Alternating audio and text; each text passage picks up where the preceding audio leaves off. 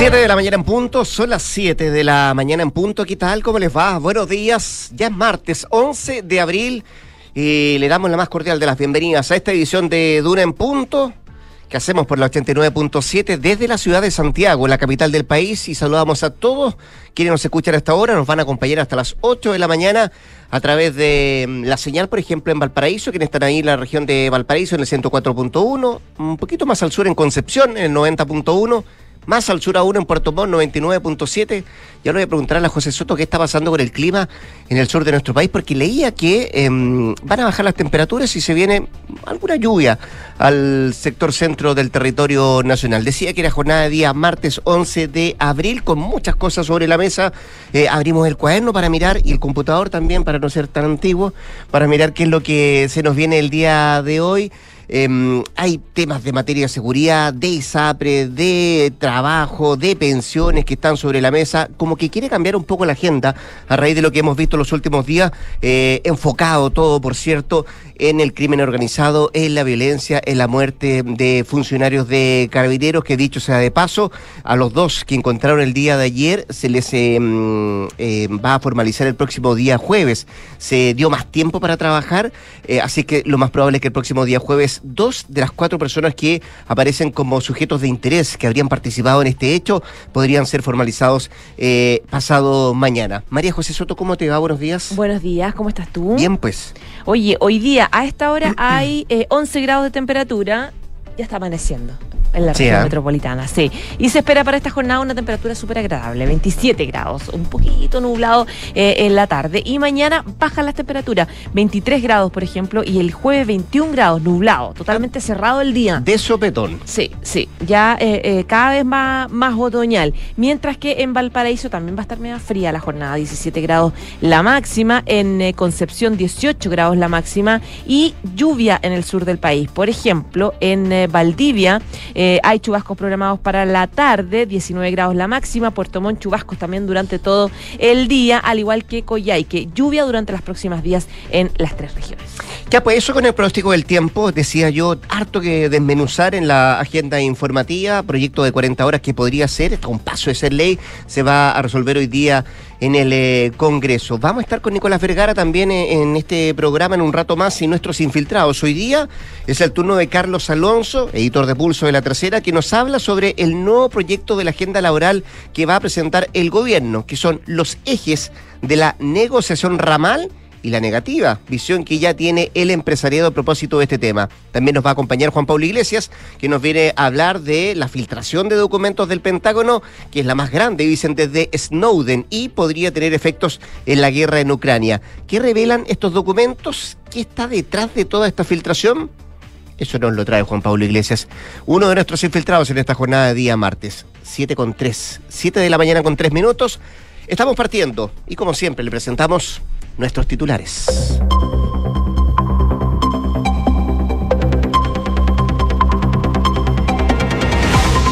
El Ejecutivo ingresó al Congreso el proyecto de reglamento del uso de la fuerza. El proyecto tiene como propósito regular el uso para el personal de las fuerzas de orden y seguridad pública, así como también el de las Fuerzas Armadas cuando acudan a tareas de resguardo del orden público. El fiscal nacional Ángel Valencia no descarta repetir la fórmula de difusión de fotografías de sujetos de interés en futuras investigaciones. Esto tiene relación con las diligencias para dar con el paradero de los responsables tras el crimen del suboficial mayor Daniel Palma. Explicó que la cooperación de la comunidad fue clave en este caso, con información que entregaron y con la capacidad de la policía de filtrar esa información para separar cuál era útil de las distracciones. Cámara Baja aprobó una nueva prórroga del estado de excepción en la macrozona sur. La decisión fue tomada con 133 votos a favor, 23 en contra y 7 abstenciones. El Senado va a votar hoy si vuelve a extender esa medida. Tres ISAPRES concentran el 65% del total de la deuda de la industria con las clínicas del país. Según consigna la tercera, las clínicas de Chile informaron que la deuda total de las ISAPRES con su sector ascendía a 507 mil millones de pesos a finales del 2022, donde lideran Colmena, Consalud, Cruz Blanca. En cambio, la deuda de FONASA a enero de este año se ha reducido en 259 mil millones. Hoy se vota en su trámite final el proyecto de reducción de la jornada laboral a 40 horas. La iniciativa contaría con los votos para su aprobación, aunque Republicanos eh, optaría por rechazarla en bloque. El proyecto tiene el apoyo de parlamentarios eh, PC como Carol Cariola, el senador Daniel Núñez y podría despacharse a ley hoy mismo. Materia internacional. Taiwán denunció una nueva incursión de aviones y barcos chinos cerca de la isla. En total, 14 aeroplanos cruzaron la línea media del estrecho de Formosa, frontera no oficial eh, tácitamente respetada por Taipei y Pekín en las últimas décadas. Esto pese a que el gigante asiático anunció el fin de las maniobras que realizó su ejército.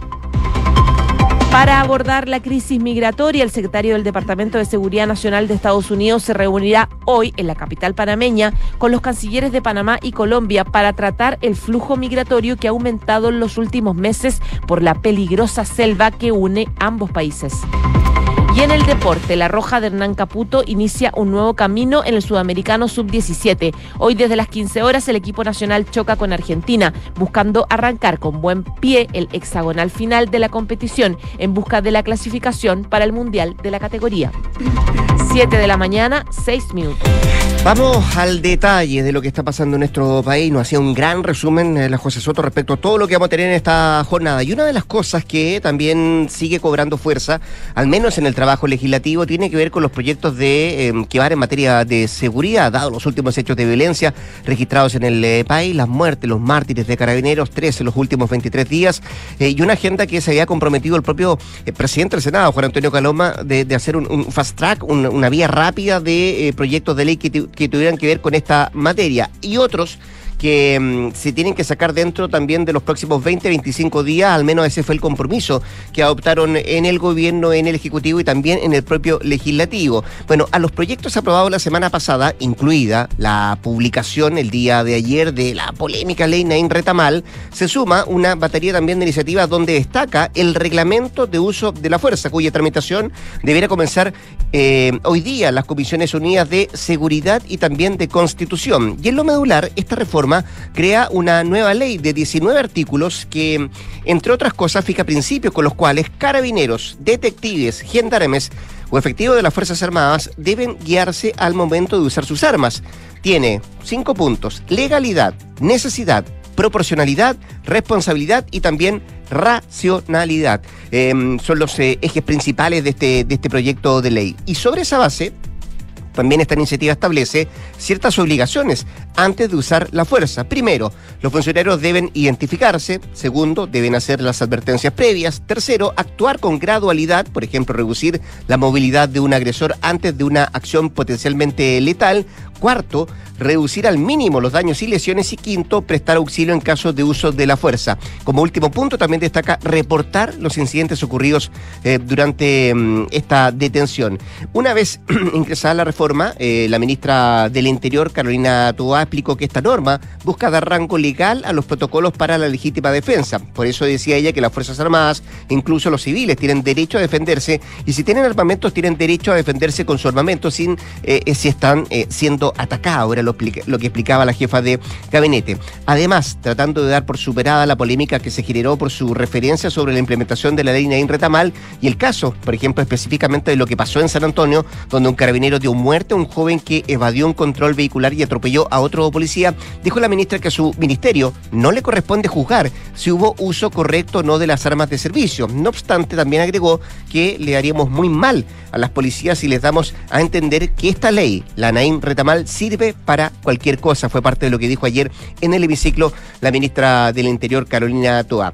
El ingreso de esta iniciativa de las RUF eh, coincidió justo además con las negociaciones entre el oficialismo y la oposición por un lado y el gobierno y el Congreso por otro para sistematizar una agenda de prioridades en materia de seguridad que ayer incluso José llevó a reuniones en el Palacio de Gobierno, algunas parlamentarias del Frente Amplio, que no es, decían ellas, no es que estemos molesta con la agenda del gobierno, lo que hay que hacer es coordinarse de mejor manera para que los proyectos que está presentando el gobierno, que patrocinan también los propios parlamentarios del oficialismo, sean los que se saquen adelante y no la agenda que en algún minuto había planteado la oposición. Que tengan agenda propia de Agenda propia. Era lo que planteaban algunas parlamentarias, jefas de bancada del, del, Frente Amplio. Bueno, vamos a ver qué es lo que pasa con este proyecto de ley. No es, solamente uno, son varios los que tienen que ir ingresando em, para ir destrabando esta agenda de seguridad dentro de los próximos días. Donde sí hubo novedades, tiene que ver con eh, la muerte del suboficial Palma, eh, a propósito de los eh, detenidos el día de ayer por parte de la Policía de Investigaciones y también de Carabineros. Sí, lo que pasa es que ayer finalmente se hizo el control de detención de Luis Lugo Machado y de Obi Marcilión, no, ya lo dije mal,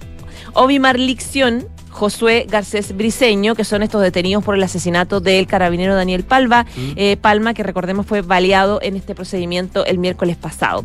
Se determinó la eh, ampliación de la detención de los imputados que finalmente queda para este jueves 13 de abril. ¿Por qué? Porque la Fiscalía pidió eh, más peritajes. Dice que todavía los peritajes primero que hizo la boca no están disponibles, sino hasta el jueves al mediodía, y además dijo que están a la espera de otras diligencias que también eh, quieren hacerse. Eh, agregaron también que em, hay una revisión de eh, grabaciones que quiere hacer el Ministerio Público de las cámaras de seguridad y hay otras pericias también que están esperando hacer en la búsqueda de otro presunto también involucrado en el caso. En paralelo también la defensa de los detenidos no se opusieron a esta decisión de la Fiscalía de ampliarlo y incluso dicen que tienen ganas de hablar, que quieren llegar a cada una declaración. Hasta ahora han guardado silencio, pero que a través de sus defensas quieren hacer algún tipo de declaración de este modo, los imputados eh, van a ingresar a la, ingresaron ya a la unidad de alta eh, seguridad de Gendarmería y van a estar hasta esta audiencia de, formalización que quedó por lo menos para este jueves eh, a las 15 horas. Y sabes que ayer en Canal 13 el fiscal nacional Ángel Valencia habló sobre esta decisión que tomó la Fiscalía la semana pasada de eh, difundir esta fotografía de sujetos de interés, que es algo totalmente inédito y que generó que finalmente la comunidad participara en la detención de estas personas. y a otros sectores también cuestionaron que se difundieran esta, esta, estas páginas, o sea, esta fotografía. Bueno, él dice que, em, que ya para investigar claramente las técnicas de, de los años 90 ya no sirven. Dice, ya no son útiles, tenemos que modernizarnos. Y parte de modernizarse es también, según él, em, dar a conocer esta fotografía, esta fotografía y pedir ayuda a la comunidad. Eh, con las nuevas tecnologías de información, con los registros de las cámaras, no cabe duda que tenemos que eh, cambiar la forma de investigar los delitos. Y dijo que la cooperación de la comunidad fue fue clave en este caso del tema de Palma, eh, con información que entregaron y con la capacidad también de carabineros y de las policías de discriminar entre lo que era información falsa o distracciones y datos reales y concretos para poder eh, eh, ir adelante. Entonces él mm. dijo, la verdad, no descartamos que en otro episodio volvamos a, dar a conocer fotografías de sujetos de interés que para pedirle a la comunidad que nos ayude en las detenciones. Sí, escuchaba yo al ministro de Justicia, Luis Cordero, el otro día también en una entrevista el domingo, que él decía, bueno, un poco preocupado de los efectos que podría tener esta, esta medida. También destacaba que no era primera vez que se usaba esto de publicar eh, fotografías de quienes se están eh, buscando.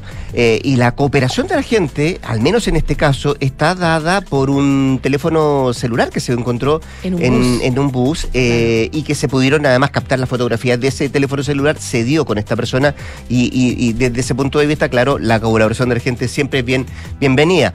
Em, vamos a ver cómo, cómo se plantea de aquí para adelante, pero sin lugar a duda entre jueves, viernes y sábado, cuando se comienzan a publicar estas fotografías en los medios de comunicación, eh, hay un antes y un después respecto a la forma como, como, como se quiere dar con el paradero de, al menos de estos sospechosos de la muerte del, em, carabinero Daniel Palma. Eh, quedan otros dos prófugos, dos o tres, entiendo que todavía participaron. Hay cinco que se bajaron de un taxi después de que dejaron botado el auto.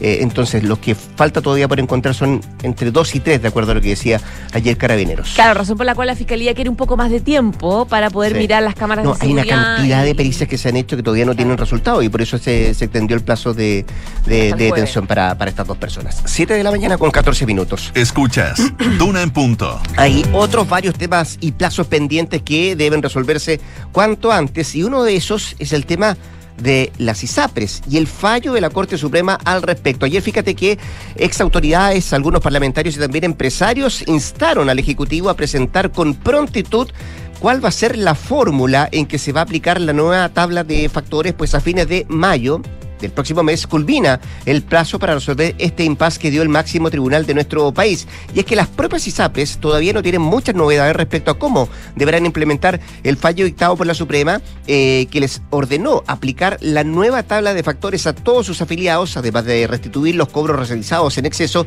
y cuya ejecución le corresponde a la Superintendencia de Salud. Todavía no hay novedades, todavía no hay claridad respecto a cómo se va a hacer esto y esto es lo que están pidiendo eh, algunas entidades financieras, eh, también algunos parlamentarios que siguen de cerca este debate. Y en ese contexto, por ejemplo, se conoció que Cruz Blanca, Banmédica y Consalud fueron las ISAPRES que registraron las mayores pérdidas al cierre del año 2022 y en su sentencia el máximo tribunal había determinado que este impasse debía estar resuelto de aquí a fines de mayo, pero hasta ahora no hay ningún pronunciamiento de la autoridad de gobierno que clarifique cuál será el mecanismo ni cómo se va a evitar que esto destruya a estas aseguradoras. Esto pues aún eh, podría generarse un eventual colapso de las ISAPRES eh, que también podría catillar una cascada de problemas en todos los demás componentes del sistema, incluyendo también a FONASA, es lo que dicen los entendidos en la materia. Ahí han hablado algunos parlamentarios desde el Congreso, por ejemplo, habló el senador Francisco Chaguán, quien preside además la Comisión de Salud del Senado, que indicó que hay que avanzar en dar certezas jurídicas a aquellos chilenos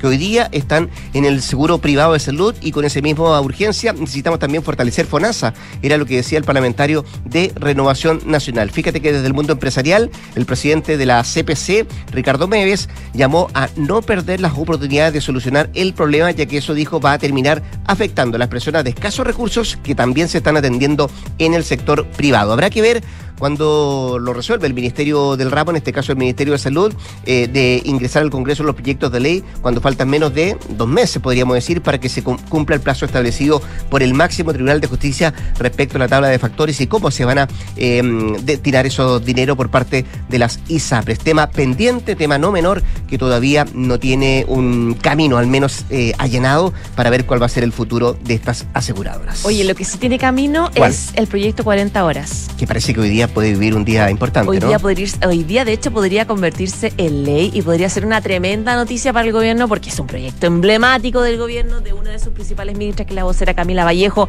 etcétera. Eh, todo indica que el proyecto de reducción de la jornada laboral a 40 horas llegaría a su fin en esta jornada en la Cámara de Diputados. Se va a votar en la Cámara y hasta ahora tiene el respaldo transversal de gente de la UDI, de RN, del Partido Socialista, de los comunistas, etcétera. Eh, como les decía, es un proyecto súper importante para el gobierno. Fue una iniciativa impulsada desde el año 2017. Ha tenido el apoyo emblemático de gente del Partido Comunista como Carol Cariola, como Telier, como Camila Vallejo. Este proyecto en específico lo que hace es modificar el artículo 22 que establece una jornada laboral de 45 horas semanales a través de una disposición en la que se disminuye progresivamente, es decir, no de un sopetazo, digamos, a partir de años, eh, hasta las 40 horas semanales. Luego de un acuerdo y varios cambios que se hizo en el Senado, se despachó en forma unánime el proyecto a la Cámara de Diputados en forma transversal. Y eh, claro, tienes declaraciones de todos los parlamentarios diciendo debería aprobarse eh, por unanimidad, decía por ejemplo Alberto Undurraga,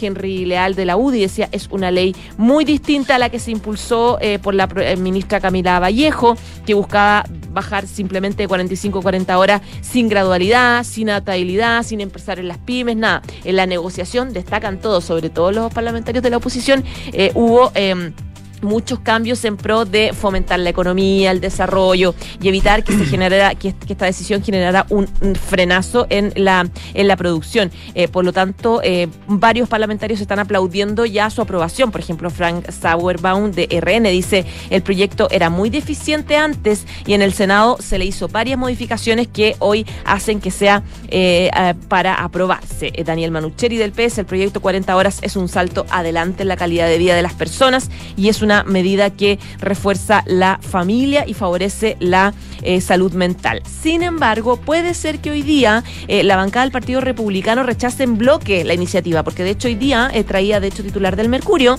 que los parlamentarios quieren negarse a esta iniciativa porque dicen que el proyecto no se hace cargo del retraso de la productividad en Chile y que aumenta las restricciones sobre el mercado laboral, lo cual impide que los trabajadores y empleadores puedan adaptar las jornadas y las modalidades de contratación para favorecer la generación de empleo. Por lo tanto, están adelantando que podrían votar en bloque en rechazo. Ahora, con ese rechazo, de todas formas, se podría aprobar si es que se mantienen los votos comprometidos de los otros parlamentarios. Sí, que es lo que se ha visto durante el último rato cada vez que se ha discutido este proyecto de ley o se le han hecho indicaciones.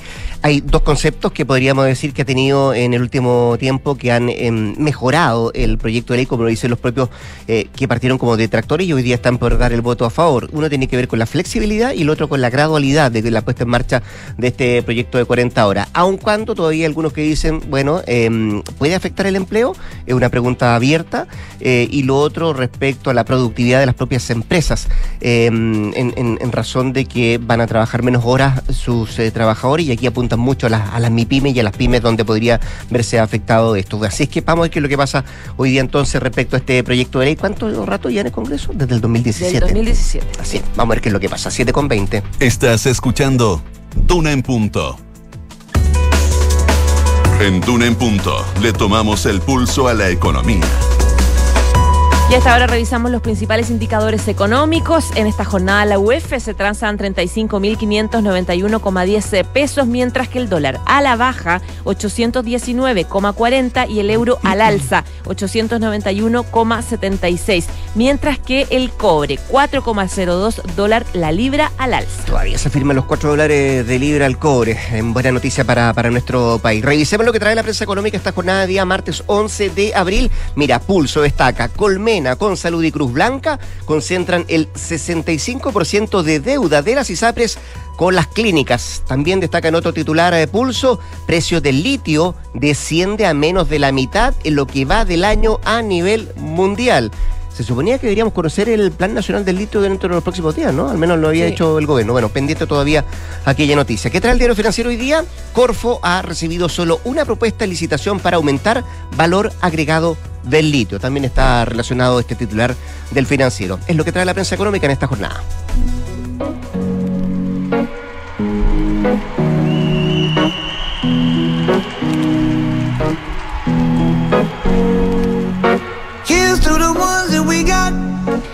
Escuchamos Memories de Maroon 5, que em, es una canción que les duele un poco a este grupo, eh, cuyo vocalista Adam Levine ha admitido que siempre será difícil interpretarla, interpretar Memories. Ellos dicen que, eh, bueno, primero escribieron la canción en 2019, es el sencillo principal de su álbum Jordi, y habla esta canción de la pérdida de un ser querido luego de la muerte de su viejo amigo y manager de la banda, Jordan Jordi Feldstein. La emotiva canción aparece en la lista de canciones de siempre sus recitales, porque en su hitazo la canción, y está en la actual residencia de Maroon 5 en Las Vegas. Y Levine explicó que es cantarla es desafiante pero necesario y parte del espectáculo. Siempre es difícil interpretar esta canción, nunca va a ser fácil para nosotros y tampoco eh, compartir eh, esta situación. Y pero sabemos que como grupo es necesario hablarlo y cantarlo. Creo que ha pasado suficiente tiempo en el que habíamos eh, podido procesar algo para poder compartirlo con la gente y celebrar también quién era este amigo, quién sigue siendo para nosotros y para nuestra historia, dijo el cantante sobre la muerte de este colega y amigo. Esa es la parte emocional de, del vocalista, ¿no? Porque la otra. Porque la otra es más pesadita. Ah, tú, te estás acordando del Festival de Viña. Claro, hay gente que, no, que se acuerda mucho de su paso por Chile y no le gusta. programa de televisión. ¿Te acuerdas que se fue echando perico? Ah, sí. Ya, pues con la música de los norteamericanos de Maroon 5 nos vamos a la pausa comercial. Eh, María José Soto nos deja por un rato, pero va a volver a a las 8 de la mañana para actualizarnos informaciones. Y antes de la pausa, escuche bien, el nuevo GLC de Mercedes-Benz llega listo para todo. Espacio, comodidad y seguridad para viajar con los que más quieres. Piensa en un panorama desafiante que disfrutes. El nuevo GLC de Mercedes-Benz, sin duda, será el mejor aliado para la aventura que tengas por delante. Construir un mejor futuro está sucediendo ahora y son los recursos esenciales como el cobre que produce BHP en Chile los que ayudan a hacer lo posible. El futuro está aquí, está sucediendo ahora. Y en WOM te dan más red, más conexión y más gigas para que puedas conectarte estés donde estés y a un precio justo. Porque son la red 5G más grande del país y no van a parar. WOM, nadie te da más. 7,23. Nos vamos a una pausa comercial. Nos queda bastante que revisar acá en Duran.ks. Que sacar la 89.7. Vamos y venimos.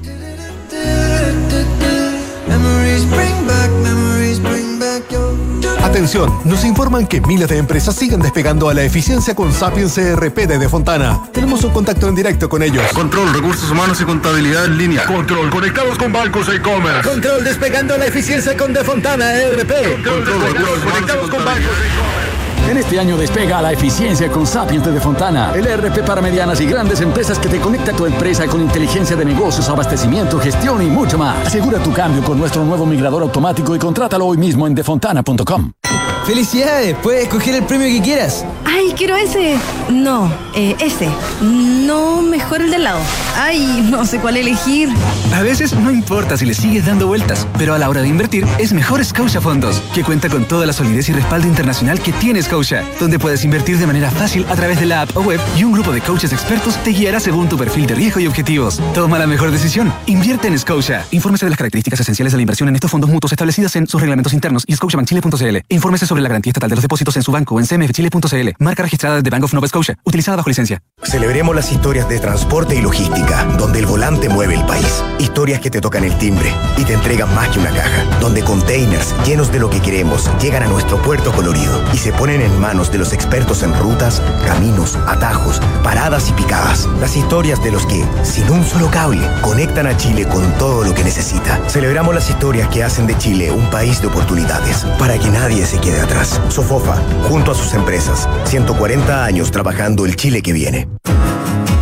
Proteger lo que más quieres es lo que nos hizo llegar a Chile, porque tenemos un compromiso con más de 100.000 familias a lo largo del país y seguiremos de norte a sur entregando tranquilidad a cada uno de esos hogares y negocios que confían en nosotros, porque cuando tú activas Verisur, nosotros activamos tu tranquilidad.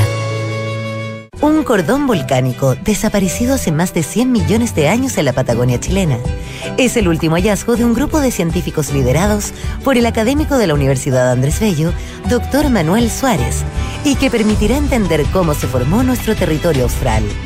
Esta investigación fue publicada por la prestigiosa revista International Journal of Earth Science y situó a nuestro extremo sur como una de las capitales de la geología y paleontología en el mundo. Más información en aporte.unap.cl.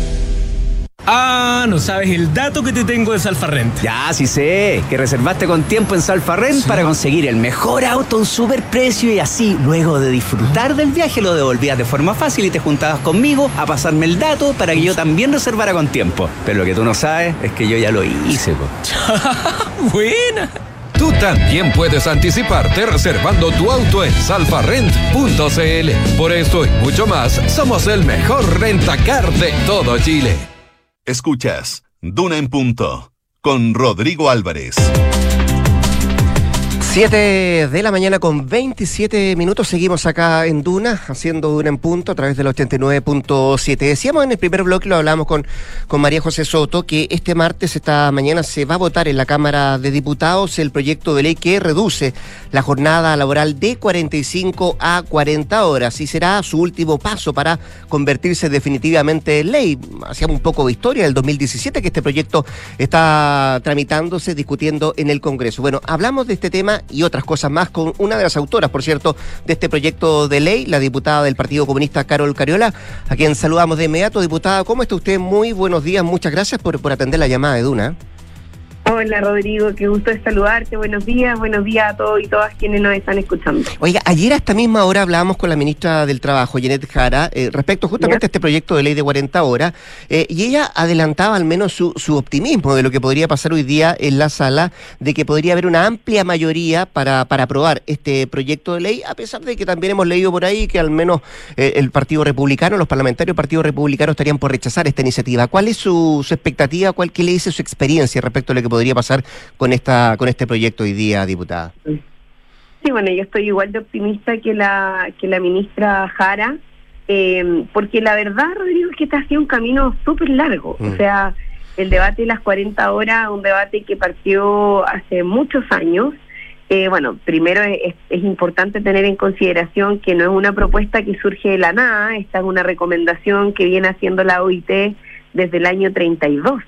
Eh, de hecho, es una, una recomendación que ya está aplicada en varios países del mundo, en que la reducción de la jornada laboral ha sido progresiva y bueno, 40 horas semanales laborales a propósito también de la búsqueda de mayor descanso para los trabajadores y trabajadoras, más tiempo libre, etcétera, que en definitiva es un elemento deseable para las mejores condiciones laborales, es parte de la conversación que se ha venido teniendo ya hace bastante tiempo. Y nos costó mucho en Chile avanzar en esa dirección porque en el periodo anterior, yo quiero recordar que no teníamos el apoyo del gobierno. Al gobierno no le gustaba este proyecto, de hecho, se, nos llenamos de caricatura respecto de la discusión de las 40 horas y la rebaja de la jornada laboral. Por ahí algunos decían que los, los futbolistas no iban a poder terminar los partidos. Me acuerdo que en ese tiempo estaba la Copa América, eh, que, que, no, que, que, que los bomberos no iban a poder apagar los incendios porque se les iban a acabar las 40 horas, etcétera. Cosas de ese tipo que evidentemente eran una caricatura más bien de lo absurdo respecto de la aplicación de esta norma.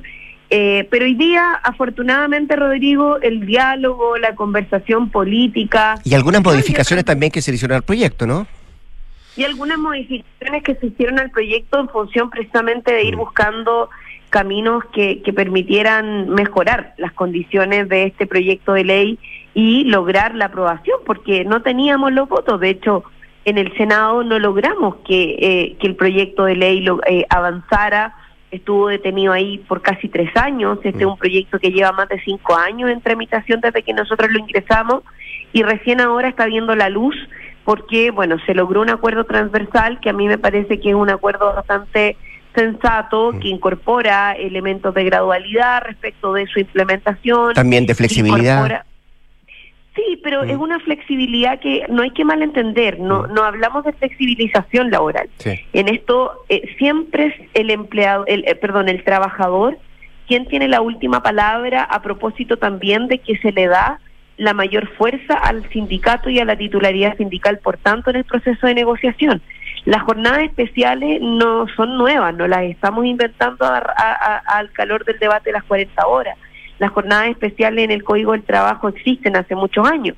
Y por lo tanto lo que hace este proyecto de ley es establecer mecanismos de flexibilidad en función de el, del, elemento particular de la jornada especial, es decir, que las jornadas especiales se puedan adaptar en relación a la rebaja de la jornada laboral con distintos mecanismos, también incorpora el 4x3, que es otro mecanismo que se había discutido, un proyecto de ley que se había ingresado hace algunos años y que de alguna manera se incorporó en esta propuesta. Bueno, varias cosas. Yo, mira, hubiese preferido que el proyecto evidentemente fuera más simple, eh, que no se abriera ninguna brecha a la posibilidad de que eh, haya abuso eh, laboral por parte del empleador. De hecho, nosotros nos opusimos completamente a que la negociación fuera individual, es decir, que el trabajador tuviera que enfrentarse al empleador en consideración de que existe una una situación absolutamente distinta, ¿cierto? Desde el punto de vista de, de, la proporcionalidad de, de, roles o responsabilidad. Entonces,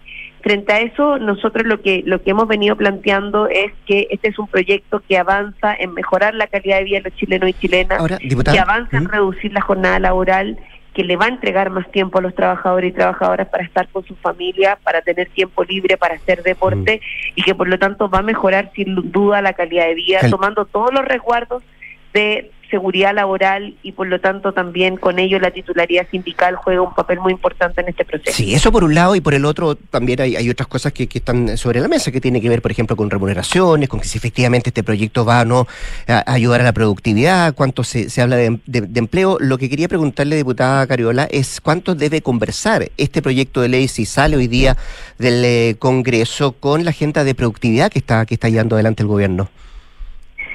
Bueno, absolutamente. De hecho, este es un proyecto de ley que, entre otras cosas, además, pretende contribuir en la mm. productividad del país. Es decir, eh, hay ya vastos estudios, lo hemos discutido durante todo este proceso, que dan cuenta que en la medida que hay eh, eh, menos horas de trabajo, por lo tanto más tiempo libre desde el punto de vista del trabajador propiamente tal, del uso de su tiempo.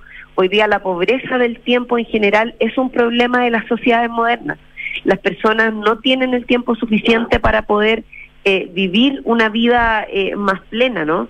Y eso también trae consecuencias en su rendimiento laboral. Por lo tanto, el mejorar las condiciones de vida eh, para los trabajadores y trabajadoras implica también que enfrenten de mejor manera su trabajo. Y eso es algo que em, eh, que evidentemente nosotros estamos tratando de, fortalecer con este proyecto de ley. Hay varias medidas que tienen incorporadas incluso dentro del plan de trabajo que el gobierno ha planteado, como por ejemplo el, mejor, el apoyo a las pymes a través de los mecanismos Corfo. De hecho, yo te quiero comentar eh, que hay hoy día una, una medida que se llama sello 40 horas, mm. que ya se está implementando hace bastante tiempo. De hecho, durante todo este año la ministra del Trabajo ha estado trabajando eh, precisamente en, en, en, implementar las 40 horas para mostrar también que es posible, que es realidad. Mm. Y el testimonio de las propias empresas da cuenta de que, eh, de que, de que es mejor la condición de los trabajadores y trabajadoras cuando se reduce su jornada laboral. Por lo tanto, es importante que en esa misma condición eh, los y los trabajadores puedan tener acceso a esta, esta medida. Ya tenemos experiencias concretas, incluso en el servicio público. Yo te quiero comentar que hay varios municipios que se han incorporado a la rebaja de la jornada laboral a 40 horas, que no es solamente una medida que se está tomando en relación al sector privado. De hecho, ya en la mesa de eh, la NEF eh, del sector público hay un acuerdo en esa dirección de poder avanzar para el sector público lo antes posible en función de la rebaja de la jornada laboral, por lo tanto, mm. bueno, vamos por buen camino. Ya, pues vamos, y vamos a ver qué es lo que pasa hoy día en la mañana. Conversamos con la diputada del Partido Comunista, Carol Cariola. Quiero avanzar a otros temas, diputada. Eh, hablemos un poquito de seguridad. ¿Ha faltado coordinación, comunicación entre el gobierno y sus parlamentarios para apoyar y sacar adelante la agenda de seguridad del gobierno? Mira, en lo absoluto, yo creo que este es un tema muy importante eh, que, del cual hemos venido conversando ya hace harto tiempo, ¿no? Este no es un tema nuevo mm. que se instala en la agenda a partir de este gobierno. Esta es una discusión, incluso hubo campañas presidenciales en otros momentos como eh, se le van a acabar eh, la puerta giratoria a los delincuentes o se les va a acabar la fiesta, que eran algunas de, la, de los compromisos de campaña, ¿cierto?, que asumieron candidaturas presidenciales, fundamentalmente la del expresidente Sebastián Piñera, en función precisamente de los elementos vinculados al, al debate y a la agenda de seguridad, que es un tema que nos viene... Eh, que nos viene de alguna u otra manera también imponiendo la agenda pública hace mucho tiempo. Sí, yo se lo preguntaba, diputada, porque, sí, porque hay algunas parlamentarias del Frente Amplio ayer dejaban entrever esto, que faltó un poquito de coordinación, de comunicación respecto a los proyectos del gobierno en materia de seguridad. Mira, yo creo que siempre puede haber más coordinación, siempre pueden haber mejores condiciones. Ahora, nosotros hemos venido trabajando en una mesa que convocó el propio gobierno ya hace varios meses, una mesa de seguridad de la cual lamentablemente la oposición se bajó, yo te lo quiero recordar, eh, porque, eh, y digo lamentablemente porque a mí me parece que cuando los debates de seguridad que implican necesariamente acciones concretas desde el punto de vista del trabajo eh, legislativo, que implican acciones concretas desde el punto de vista también del trabajo propiamente tal del gobierno, requieren de la coordinación de todos los sectores políticos. Yo creo que lo peor que podemos hacer en este debate es el atrincheramiento. Mm. Eh, creo que la peor de las fórmulas para enfrentar este proceso es que nos atrincheremos entre izquierdas y derechas y que de, lado y lado finalmente nos tiremos la pelota cuando lo que está en el centro es la, son las personas, es la seguridad de las personas y el derecho pleno que tienen de vivir tranquilos y tranquilas. O sea, hoy salir a la calle eh, es un riesgo. Antes también habían riesgos, siempre los ha habido. El tema está en que hay una percepción de inseguridad que no podemos eh, desconocer y no podemos dejar pasar. Y por lo tanto, las medidas que el gobierno debe llevar adelante evidentemente son medidas mayores, en eso hay debates que se están dando, de hecho hay un plan de seguridad nacional que incorpora varios elementos que buscan la persecución efectiva del crimen organizado, que buscan detener la violencia delictiva, que buscan aumentar los recursos para dotar de mejor manera a las policías. El presidente de la República acaba de anunciar 1.500 millones de dólares para poder mejorar la implementación de deje, deje quedarme, sí, deje quedarme a propósito de eso, porque diputada, a la luz de los hechos, de lo que ocurrió, por ejemplo, en, en, en Lloreo, ahí en San Antonio, eh, y el actuar de Carabineros, por cierto, ¿fue positivo que se aprobara la ley Nain Retamal a su juicio? A ver, la ley Nain Retamal eh, no cambia significativamente la posición de Carabineros respecto de lo que pasó en San Antonio. De hecho, eh, ahí ya estaban, o sea, Carabineros siempre tiene el uso privilegiado de la fuerza y eso bien está establecido en la legislación desde mucho antes. Eh, la ley Naín Retamal viene a hacer algunas modificaciones a mi parecer, no del todo efectiva respecto de la persecución del delito.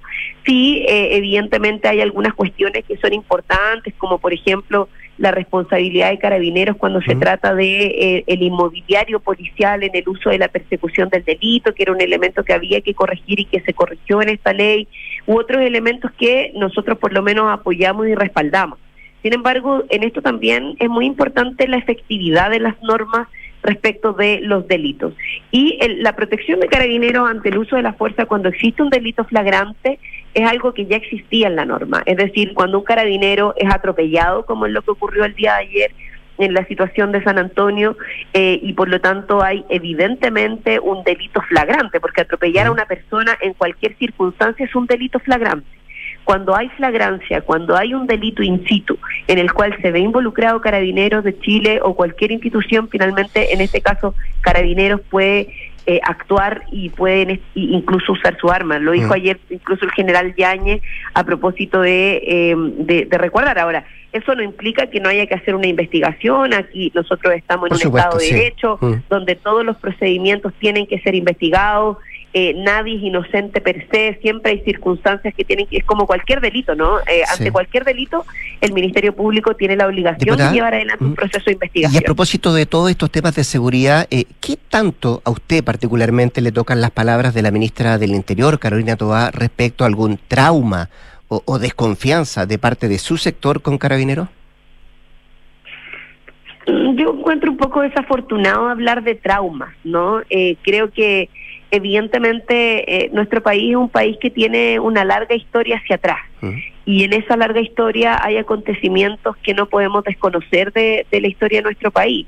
Eh, en Chile se han violado los derechos humanos en más de alguna oportunidad y evidentemente y en eso lamentablemente nuestras instituciones policiales y militares han estado involucradas no solamente durante la dictadura militar, sino que también durante lo que fue la revuelta popular. Todavía hay procesos que están en investigación, hay condenas por eh, por, por, por situaciones, por crímenes de lesa humanidad, eh, hay personas que eh, claramente fueron responsables de mal utilizar este uso privilegiado de la fuerza, de no cumplir con los protocolos, y, y en eso evidentemente hay procesos que hay que investigar, por eso yo mm. creo que en esto siempre uno tiene que buscar la, la, la línea de, del equilibrio, ¿no? De entender que primero no todas las policías han violado los derechos humanos que no todos los carabineros en Chile son violadores de derechos humanos y eso creo que es un elemento fundamental. Hay algunos policías que han cometido situaciones, vejámenes, em, mal uso de los protocolos y eso también es una realidad y por algo hay procedimientos que están en curso de, en investigación. Pero a mí me parece que actuar desde el trauma nunca es bueno. Eh, actuar desde eh, los complejos en ciertas materias tampoco. Yo creo que acá tenemos que actuar poniendo en el centro los intereses del país, poniendo en el centro los intereses de la ciudadanía y por supuesto haciendo un sano equilibrio, un, un equilibrio que sea además razonable en entre el resguardo de la seguridad pública, la persecución del narcotráfico, que es una prioridad, terminar con la cadena de mando del crimen organizado, perseguir todas las líneas de, mm. económicas que hoy día lo sustentan y todos los elementos que están detrás de eso, con el resguardo y por supuesto la defensa y el, el, resguardo absoluto e irrestricto de los derechos humanos. Creo que ahí hay que buscar el equilibrio fundamental y es una tarea que no es fácil. Ahora, tarea no para nada fácil, diputada Carola. Me quedan 10 segundos. Eh, ¿Le gustaron las palabras de Paulina Bodanovich respecto a la crítica a la alcaldesa Iracy Hasler? Me parecieron absolutamente desmesuradas e injustas no solo porque eh, la, la, presidenta del Partido Socialista sabe perfectamente de que los municipios no tienen la responsabilidad eh, particular de la seguridad pública de sus territorios, hacen lo que pueden con las herramientas que tienen. La seguridad pública depende del gobierno central, en este caso del Ministerio del Interior, que es quien tiene todo el poder civil en relación a las fuerzas policiales, incluso eh, en el caso del el Ministerio de Defensa de las fuerzas militares, en los casos que se han utilizado. Mm. Por lo tanto, yo creo que responsabilizar a una alcaldesa a mí por lo menos me pareció no solo desafortunado, me pareció de poco conocimiento por lo demás. ¿Gratuito diría usted? De una, persona, de una persona que fue parte del Poder Ejecutivo, que conoce el funcionamiento del mm. Estado. Mire, yo me gustaría eh, escuchar por parte de, Paulina, a quien le tengo un gran aprecio, además, no solo a ella, sino que también al Partido Socialista en su conjunto, eh, que desistiera de, esa acusación tan grave que hizo de prácticamente establecer intencionalidad en, la, en una alcaldesa de no querer buscar seguridad pública. La mm. alcaldesa Hasler ha hecho todo lo que ha estado en sus manos con todas las herramientas a disposición por buscar herramientas para mejorar la seguridad de Santiago, que además es la mm. comuna capital. Entonces entenderás que en la comuna de Santiago no solo eh, pasan los habitantes de la comuna, sino que cerca de 3 millones de personas que diariamente circulan por ahí, por lo tanto el desafío Hay mucha no puede caer solo en un municipio, población sino que es un desafío del país. Así es. Así que yo la llamaría que contribuyera a que si tiene buenas ideas las pusiera sobre la mesa como la propia alcaldesa se lo señaló. Perfecto. La diputada del PC, del Partido Comunista, Carol Carola, conversando esta mañana con Radio Duna. Muchas gracias, diputada, que esté muy bien. ¿eh? Muchas gracias, que esté muy bien, Rodrigo. Igualmente, un abrazo. Conecta la gestión de tu empresa con Sapiens CRP y tu área de gestión de personas con Senda. Ambas soluciones de Defontana y su ecosistema de gestión empresarial. Integra todos los procesos de tu compañía en defontana.com. Sofofa celebra 140 años de historia junto a los chilenos que trabajan por convertir a Chile en un país de oportunidades. Sofofa, junto a sus empresas, 140 años trabajando el Chile que viene. Pausa y al regreso Nicolás Vergara y nuestros infiltrados, Carlos Alonso y Juan Pablo Iglesias sacando un punto. La vida es un constante desafío y en Kaufman tenemos al mejor aliado para ti. Nuevo GLC de Mercedes-Benz. Espacio, comodidad y seguridad. ¿Hay algo más importante para viajar con los que más quieres? Elige al mejor para tus aventuras. Nuevo GLC de Mercedes-Benz. Listo para todo. Encuéntralo en kaufman.cl y en todas nuestras sucursales a lo largo del país. Construir un futuro mejor es una responsabilidad que compartimos todos. Mientras más países adoptan medidas para reducir las emisiones de carbono, la demanda de productos y servicios esenciales para el crecimiento económico sigue en aumento. No es fácil pero son recursos como el cobre producido por BHP en Chile los que ayudan a hacerlo posible. El futuro está aquí. Descubre cómo en bhp.com slash mundo mejor. Norte, en el centro y en el sur. Te damos más red, más conexión y más libertad para que te puedas conectar desde donde estés. Con la red 5G más grande del país. Y no vamos a parar.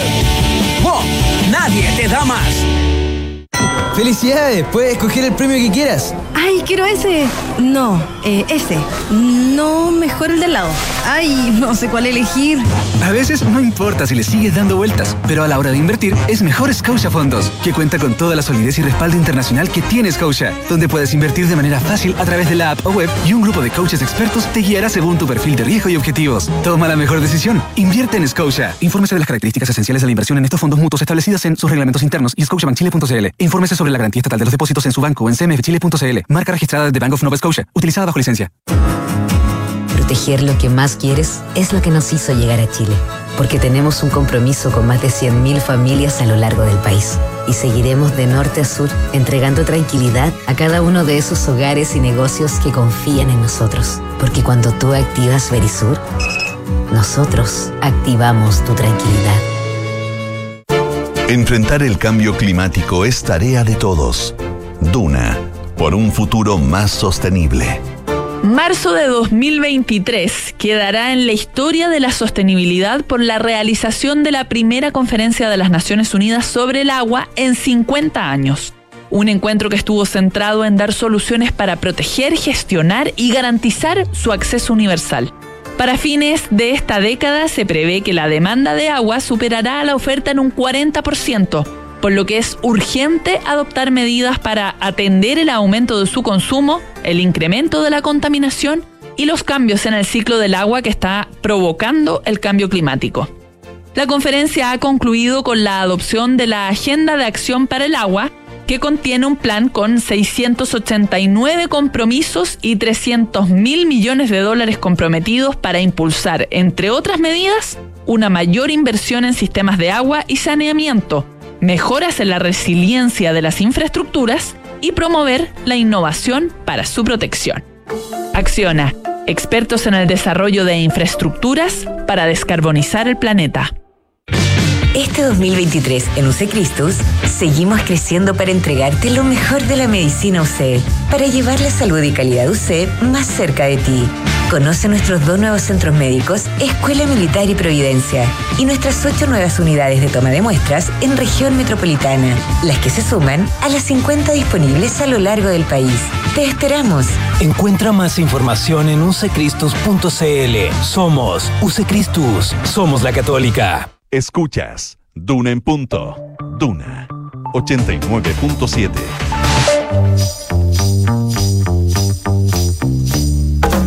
Son los infiltrados en Duna en punto. Nicolás Vergara, ¿cómo estás tú? Buenos días. ¿Cómo estás, Rodrigo Álvarez? Bien, todo muy bien. Hoy es semana de cinco días, qué horror. No tenían estar prohibidas las semanas de cinco días. Hábiles me refiero. Ah, por supuesto. Porque la semana tiene siete días, por si alguien piensa que estoy delirando. Eh, en fin. Carlos Alonso, Juan Pablo Iglesias, nuestro infiltrado de este día martes. Hola, muy buenos días. ¿Cómo están? Buenos días. ¿Qué se filtró, Juan Pablo? Del Pentágono. Tuvo problema. ¿Qué tiene problema? de su casa? Ah, no, ya no llueve. ¿Qué tiene problema Biden y compañía? Biden y compañía tienen ¿De problema. qué nivel de filtración estamos hablando? Eh, todos hablan que es la mayor filtración desde el 2013, que fue la de Edward Snowden, porque además hasta ahora eh, no se sabe la magnitud y no se sabe si vienen más filtraciones. Esto, esto empezó a aparecer en, en estas plataformas que usan más bien los gamers. ¿Se acuerdan cuando aquí fue lo de Twitch? Bueno, ahí hay una que se llama Discord, que, que crea como grupos de conversación eh, y ahí eh, uno de esos grupos hablaba sobre el tema también de la guerra en Ucrania y todo eso, y ahí se empezaron a filtrar esto- estos documentos. Son como uh, cerca de 100, tampoco hay una cifra tan, tan eh, definitiva porque se han ido filtrando de a poco y apareciendo de a poco en redes sociales. En general, los medios que han podido tener acceso a ellos, digamos, a, una gran cantidad, porque uno puede encontrar algunos y, están en... en distintas plataformas, pero hacer todo el recorrido en los que han ido juntando más, llegan como a 55, 56 hasta ahora, pero eh, y el, incluso el Pentágono está investigando cuán- cuánta es la magnitud, ni siquiera ellos todavía saben. Eh, y el Departamento de Justicia empezó una investigación a fines de la semana pasada para ver quién es el responsable de esto. Eh, y, porque hasta ahora no hay claridad de, de cómo se filtraron. Eh, son muchos documentos que son eh, top secret, que tienen el, el sello top secret, que llegan, eh, que es- eh, supuestamente, según todo apunta, son documentos que llegaron al, al- jefe del comando conjunto eh, y ahí se distribuyeron. eh, pero hasta cerca de 50 o más personas podrían haber tenido acceso, incluso 100 dicen algunos, por lo tanto es difícil determinar quién, quién, quién llegó.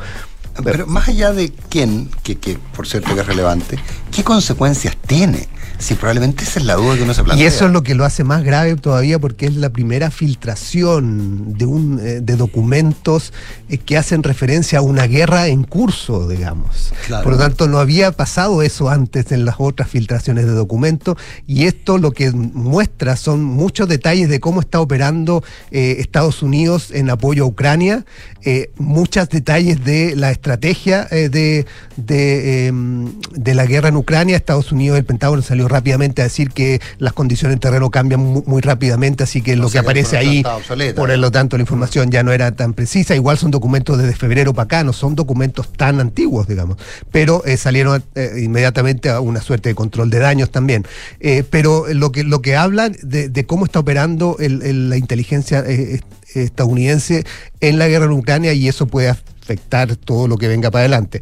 Lo, entre las cosas principales que, hace referencia es, da cuenta de que Estados Unidos tiene acceso eh, a, a información del comando militar ruso, digamos, o sea, está de alguna manera ahí porque eh, hay un documento que eh, informa a Ucrania sobre un ataque ruso en una fecha determinada muy preciso por lo que sugiere que esa información vino de el, corazón de la, de la eh, toma de decisiones militares rusas. Eh, por lo tanto, eso sugiere un- un- un- uno de los documentos. Lo otro da, da, da muestras de todo el equipamiento que está usando Ucrania, y, perdón, que está usando Estados Unidos para apoyar Ucrania, eh, sistemas de satélites de mucha precisión, algunos de los cuales eran casi desconocidos hasta ahora o se mantenían en, en en mucho secreto y demuestran que entregan información muy precisa. Lo otro, y lo más preocupante es que da cuenta de eh, que Ucrania está quedándose sin eh, municiones eh, antiaéreas, eh, porque tiene equipamiento, pero faltan municiones y Estados Unidos ha ido a tratar de buscar apoyo y municiones en otros países que tienen para que le entreguen, y ahí hay uno de esos documentos que hace referencia a las tensiones y, a la preocupación que hubo en, Corea del Sur ante la solicitud de Estados Unidos, porque en- la política en Corea del Sur es no entregar armas a un país que está en guerra, por lo tanto, estaban muy preocupados de que eso pudiera afectar eso. Eh, por lo tanto, hay, hay mucho detalle de eso. Se, se supo ahora, entre uno de los documentos que, que últimos que se supo es que incluso Egipto estaba eh, eh, negociando la entrega de, de- de apoyo militar a Rusia, eh, pese a que Egipto ha recibido apoyo de Estados Unidos económico y militar. Eh, en este caso, un documento revela que está entregando apoyo a Rusia. Hay que ver qué efectos tiene también eso, porque eso es de lo último que salió. Y además tiene efectos en aliados de, de Estados Unidos, porque uno de los documentos y que ha generado mucho, mucho ruido y mucha, y mucha eh, tensión y, polémica con, con uno de sus aliados históricos es con Israel, porque uno de los documentos señala que el Mossad había estado apoyando eh, las manifestaciones contra la reforma judicial que impulsó Netanyahu. El Mossad rápidamente salió a decir que no era, no era cierto eso, eh, pero ahí está eh, el documento. Hay que ver cuántos de esos documentos fueron alterados o no, porque algunos aparecieron en una, en una red social, después aparecieron en otra. Hay uno que, que evidentemente fue alterado porque aparece en Discord con unas cifras y en otra red social con otras, eh, que es lo que hace referencia a, las, a los muertos, a los soldados muertos, porque en, en el, primer documento que apareció, el de Discord, muestra que eh, soldados muertos, según la información de Estados Unidos, rusos llegan a 43 mil y ucranianos a 16 mil, 17.500, eh, pero en, en, docu- eh, un documento comienzo de marzo, pero otro documento da vuelta a la cifra y pone más muertos ucranianos que rusos. Por lo tanto, ahí muchos apuntan que hay una alteración eh, de parte de algunos eh, sectores prorrusos, sugieren. Pero eh, evidentemente hay que ver cuántos de esos documentos son ciertos o, no, digamos, y cuántos fueron alterados o no. Pero la preocupación en mayores es cómo puede afectar esto a la guerra, lo que se sabe hasta ahora. cómo Rusia puede tomar medidas para evitar esa, eh, el espionaje de Estados Unidos y cuántos otros documentos eventualmente pueden filtrarse para adelante. Esto está empezando. Así es. Gracias, don Juan Pablo. Carlos Alonso, agenda laboral del gobierno. Así Eh, Los ejes de la negociación ramal, ¿qué nos dicen? Correcto, así es, porque, bueno, que recordemos que este es el tercer eh, eje de la agenda laboral del gobierno. Y expliquemos qué es una renovación normal. Sí, así es. Eh, eh, eh, considerando que el primero, ¿no es cierto?, fue salario mínimo, que va avanzando y lo más probable es que ya se, se- se, en esta negociación se diga cuándo se llega a los 500 mil pesos. El, el segundo eje es la, eh, la jornada 40 horas que se vota Hoy hoy día. y que lo más probable es que sea ley. Y el tercer eje de esta agenda laboral del gobierno es la negociación colectiva ramal eh, que si bien no es cierto, eh, todavía está en fase de, de preliminar, de eh, prelegislativo se puede decir, ya hay ciertas luces de por dónde podría ir este, este, este proyecto. ¿Y qué significa negociación ramal? Principalmente es establecer pisos mínimos por distintos sectores eh, productivos. Por ejemplo, la minería, la industria, el comercio, todos esos, sindicatos van a poder negociar, o sea, podrían negociar eventualmente, ¿no es cierto?, en conjunto para establecer pisos mínimos de condiciones eh, eh, tanto de salariales como de eh, seguridad laboral. Eso, eso como al tener un piso mínimo, ¿no es cierto?, no quita que después las empresas con sus sindicatos van a poder negociar de manera individual como lo hacen hasta ahora, hasta, hasta ahora, ¿no es cierto?, donde cada uno va a poder eh, buscar sus propios beneficios y también de acuerdo al, tamaño de la, empresa. Eso es como la definición más clásica de, de negociación ramal. Ahora, los ejes del gobierno apuntan principalmente a avanzar eh, precisamente en establecer un piso para que no haya tanta diferencia por industria. Si bien ellos tienen, ¿no es cierto?, eh, internalizado o claro que no pueden, eh, que todas las empresas no pueden entregar las mismas condiciones porque no todas producen lo mismo ni tienen tampoco lo- lo- los ingresos, ¿no es cierto?, para establecer eh, las mismas condiciones laborales. Entonces ellos quieren establecer un piso y desde ahí hacia adelante como nivelar un poco hacia arriba la- las condiciones laborales de los trabajadores. Eso por un lado. Lo otro que, que va a hacer el gobierno, que ya está, ¿no es cierto?, sobre la mesa, es la idea de implement- implementarlo de manera eh, diferenciada por sector productivo. Eh, ¿Qué quiere decir esto? Que, por ejemplo, ellos dicen que eh, hay sectores que tienen una mayor capacidad ya de negociación porque tienen sindicatos, ¿no cierto?, más grandes o más establecidos o federaciones incluso de, trabajadores que, que reúnen a más, eh, a más sindicatos o a más empresas.